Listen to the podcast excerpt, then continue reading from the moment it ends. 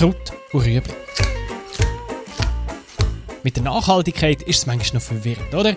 Die einen sagen das, die anderen sagen dieses. Ich bin der Nico und ich räume für euch auf in diesem Durcheinander. Ah ja, mich hat Mikro engagiert. Nehmen Sie die Zukunft! Nehmen Sie das Klima! Nehmen Sie das Klima! Es ist ein Meer von Leuten, die sich am Klimastreik durch die Straßen bewegen. Im Februar, im Juni, im September. Hopp, hopp, hopp! Klimawandel, stopp! Hopp, hopp, hopp! Klimawandel, stopp! Zu Bern und zu Zürich, zu New York und zu Sydney, zu Indien und zu Uganda. Uwe mit dem Klimaziel, aber mit dem CO2. Uwe mit dem Klimaziel, aber mit dem CO2. Junge Leute schwänzen die Schule oder die Arbeit, um für den Klimaschutz zu demonstrieren. Leute wie Marie-Claire Graf. Mit 23 gehört sie zur ersten Generation, die die Folgen des Klimawandels schon spürt und zur letzten, die noch etwas dagegen machen kann. Wir sind ähm, viel in den Bergen wandern und auch viel bei den Gletschern und beim Morderatsch-Gletscher hat es so, so Kärtchen, wo man sieht hat, wenn, wenn der Gletscher in welchem Jahr wo war. Und das ist halt recht eindrücklich, wenn man wirklich sieht, wie jedes Jahr der Gletscher zurückgeht. Und ich bin dann auch mehrmals dort und habe wirklich selber gesehen, wie das zurückgeht. Und das ist für mich schon der Auslöser gewesen, so, wow, die Gletscher gehen so schnell weg. Und dann habe ich gelesen, dass die Gletscher nicht mehr zurückkommen können. Und das hat dann schon, ähm, ja, hat mich recht traurig gestimmt und auch hässlich, dass einfach nichts gemacht wird oder viel zu wenig. Darum organisiert sie jetzt Klimastreiks. Vielleicht seid ihr ja auf die Straße gegangen. Oder ihr habt eurer Tochter, eurem Sohn geholfen, ein Schild malen. Irgendwie ist ja jeder betroffen von diesen Klimastreiks. Also es sind nicht nur die Jungen übrigens, die auf die Straße gehen, sondern es hat so ganz viele Ältere und, und sehr Alte. Also es hat mittlerweile eine breite Dimension angenommen, wo, und auch in der Politik, auch in der Wirtschaft. Also es ist überall angekommen. Sagt der Klimaforscher Reto Knutti von ETH. Und das löst natürlich Diskussionen aus. Das sagen ja auch viele, dass sie von den Jungen jetzt daheim am Mittagstisch äh, konfrontiert werden mit der Frage, ja, wieso fliegen wir jetzt eigentlich? Muss es das wirklich sein? Und so. Also das, die, die fundamentalen Sachen, die früher normal waren, heute hinterfragt werden. Hinterfragen ist super. Und da hört man von allen möglichen Sachen, die man machen für den Klimaschutz. Aber was bringt jetzt wirklich am meisten? Wo müssen wir zuerst anpacken? Also es ist ganz klar, der Privatverkehr ist etwa ein Drittel der CO2-Emissionen ähm, in der Schweiz. Ähm, in der Flügerei ist es, ist es enorm. Oder? Also ein ist Australien, Retour sind 6 Tonnen CO2 und das ist etwa gerade der Jahresausstoß von einer, von einer typischen Schweizer Person. Das heisst, ein ist auf Australien und wieder zurück habe ich mein, mein, mein Budget verdoppelt.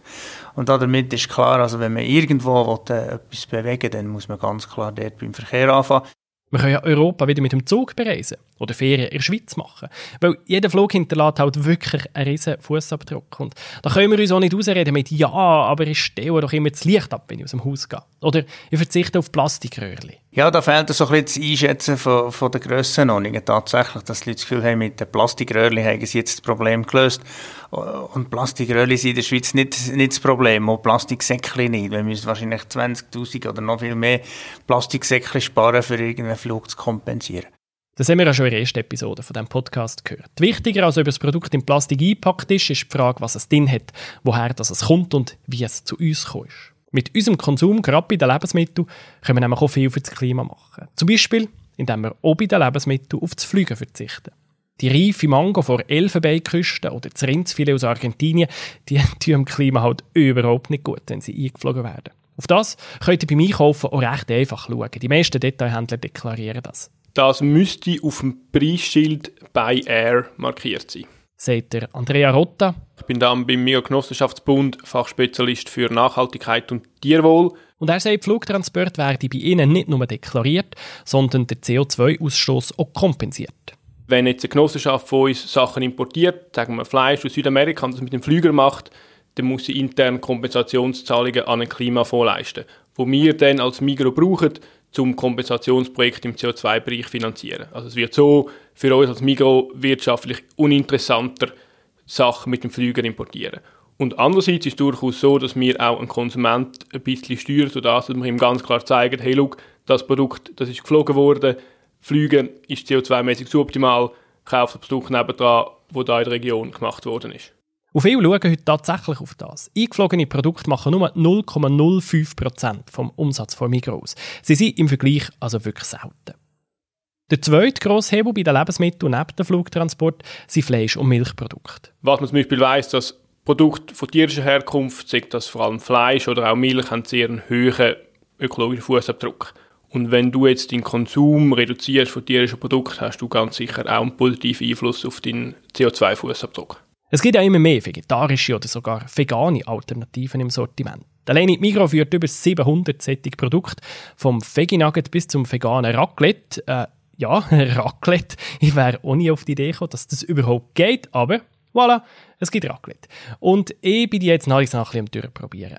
Ich habe auch nicht alles gern. Und wie dass man Tofu richtig mariniert, das habe ich irgendwie immer noch nicht ganz draussen. Aber meine Kinder haben lieber Veggie Nuggets als Chicken Nuggets. Und wenn wir alle ein bisschen häufiger in die Richtung experimentieren und die Produkte kaufen, die wir gerne haben, dann werden auch immer mehr davon angeboten. Und entsprechend kann man als Konsument natürlich auch die Wirtschaft oder Migro fast ein bisschen zwingen oder fördern, den Nachhaltigkeitsanteil im Sortiment zu erhöhen durch seinen Konsum. Auch bei Früchten und Gemüse können wir etwas machen, nämlich saisonal einkaufen. Ich weiss, im Winter ist das mit dem saisonalen Gemüse nicht immer einfach. Ich habe auch nicht so gerne Kühle. Es ist immer ein, ein Abwägen und zum Teil halt auch ziemlich komplex. So hat nämlich je nach Jahreszeit eine Tomate aus Spanien, wo sie an Sonne gereifet ist, trotz dem Transport halt eine bessere Ökobilanz als eine aus dem Cates, der Schweizer Treibhaus. Das ist nicht immer einfach, aber es lohnt sich, mit dem sich ein bisschen auseinanderzusetzen, weil beim Einkaufen können wir wirklich viel für das Klima machen. Und wenn ihr klimafreundlich einkauft habt, dann bringt ihr die Einkäufe natürlich am besten zu Fuß heim oder mit dem öffentlichen Verkehr oder wenn ihr auf dem Land wohnt, mit dem Elektroauto, das ihr mit Ökostrom tankt, statt mit dem Benzinauto. Weil, wie gesagt, der Verkehr ist für den grössten Teil vom Schweizer CO2-Ausstoß verantwortlich, sogar mit Abstand. An zweiter Stelle nach dem Verkehr die Gebäude, vor allem wegen dem Heizen mit Öl.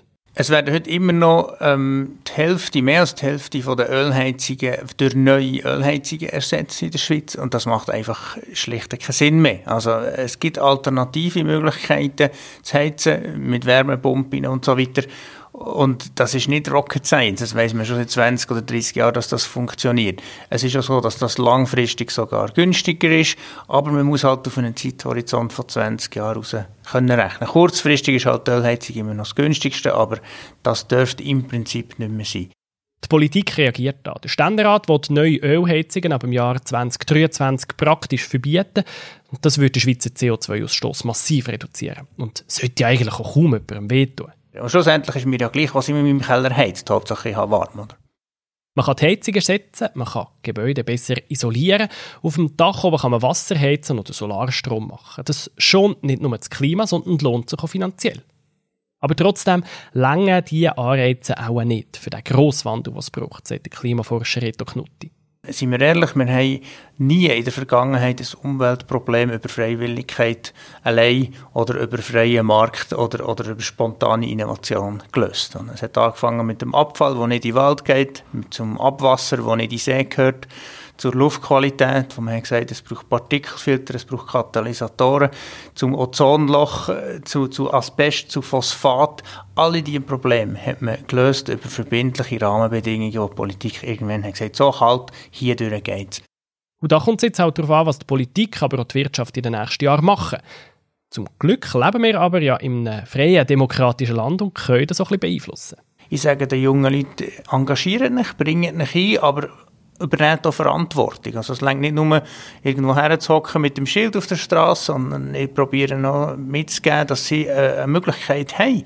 Ich sage mal einen Regierungsvertreter an oder schreibt mal irgendwie einen Firmenchef und, und geht mit denen diskutieren. Also engagiert euch gesellschaftlich, politisch in der Meinungsbildung, dass sich etwas bewegt. Von selber wird es nicht gehen. Schlussendlich sagen beide, die Klimaforscher und die Klimajugend, dass es strengere Regeln brauche. Strengere politische Rahmenbedingungen, schlussendlich auch das oder andere Verbot. Aber schränkt man so nicht die Freiheit vom Einzelnen zu fest ein? Ja, wahrscheinlich, wenn wir so weitermachen wie bisher, wir die Freiheit von uns, junge Generation und zukünftige Generationen, so massiv einschränken, ähm, bis zu, einer, zu einem Aussterben hin. Also wir, sind, wir befinden uns momentan im sechsten Massenaussterben von der Weltgeschichte. Und ich glaube, das ist die größere ähm, Freiheit, die uns weggenommen wird und die kann man rückgängig machen. Weniger fliegen und Auto fahren, anders heizen, weniger tierische Produkte essen, das sind so die grössten Hebel für den Klimaschutz. Ein Verzicht sieht Marie Claire in dem nicht. Ich kann so viele Städte in, Europa bereisen, ich kann so viele tolle Wanderungen und Touren machen in Europa.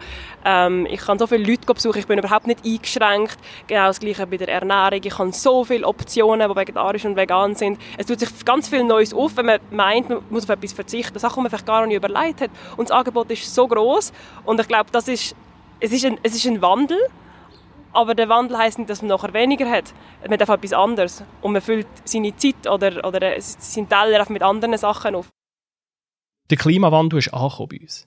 Wir können messen, wir sehen ihn ja sogar schon. Es ist halt recht eindrücklich, wenn man wirklich sieht, wie jedes Jahr der Gletscher zurückgeht. Und ich bin dann auch mehrmals dort und habe wirklich selber gesehen, wie das zurückgeht. Die Schweiz kann den Klimawandel sicher nicht alleine aufhalten, aber sie kann ein starkes Vorbild sein. Wenn wir als reiche, intelligente Schweiz sagen, wir können das nicht oder wir wollen das nicht, dann wie wollen wir denn irgendjemand anders, der weniger Ressourcen hat, davon überzeugen, dass sie es machen sollen? Also da kommt uns einfach auch eine gewisse Verantwortung zuteil, dass wir, dass wir äh, unseren Beitrag müssen leisten müssen. Wir können anders reisen, anders heizen, anders essen. Ein bisschen weniger Fleisch und Milch, keine Sachen mehr, sie eingeflogen wurden. Das müsste auf dem Preisschild bei Air markiert sein. Weil es kommt darauf an, was wir einkaufen. Es ist ja ein bisschen wie eine Abstimmung mit einem Portemonnaie. Wenn ihr etwas kauft, dann stimmt ihr dafür, dass es solche Produkt weiterhin soll geben Entsprechend kann man als Konsument natürlich auch die Wirtschaft oder Migro fast ein bisschen zwingen oder fördern, den Nachhaltigkeitsanteil am Sortiment zu erhöhen durch seinen Konsum.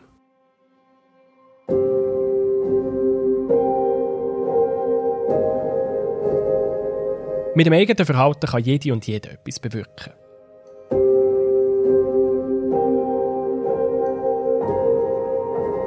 Manchmal an schlechten Tagen, da zweifle ich zwar ganz persönlich, ob wir die riesen Herausforderung packen können.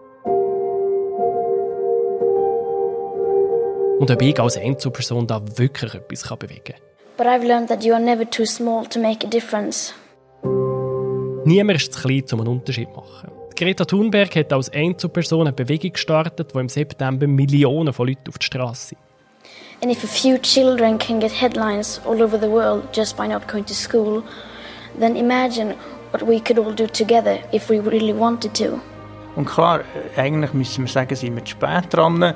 Der beste Moment wäre vor 20 Jahren, das Problem anzupacken. Dann hätten wir es relativ einfach in den Griff bekommen.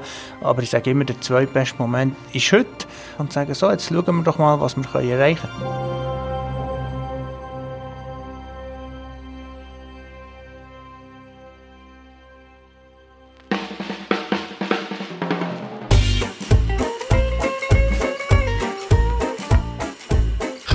Und.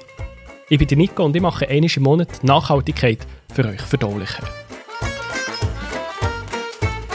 Wenn euch Kraut und Rüebli gefällt, dann sagt es doch weiter in eurem Freundeskreis.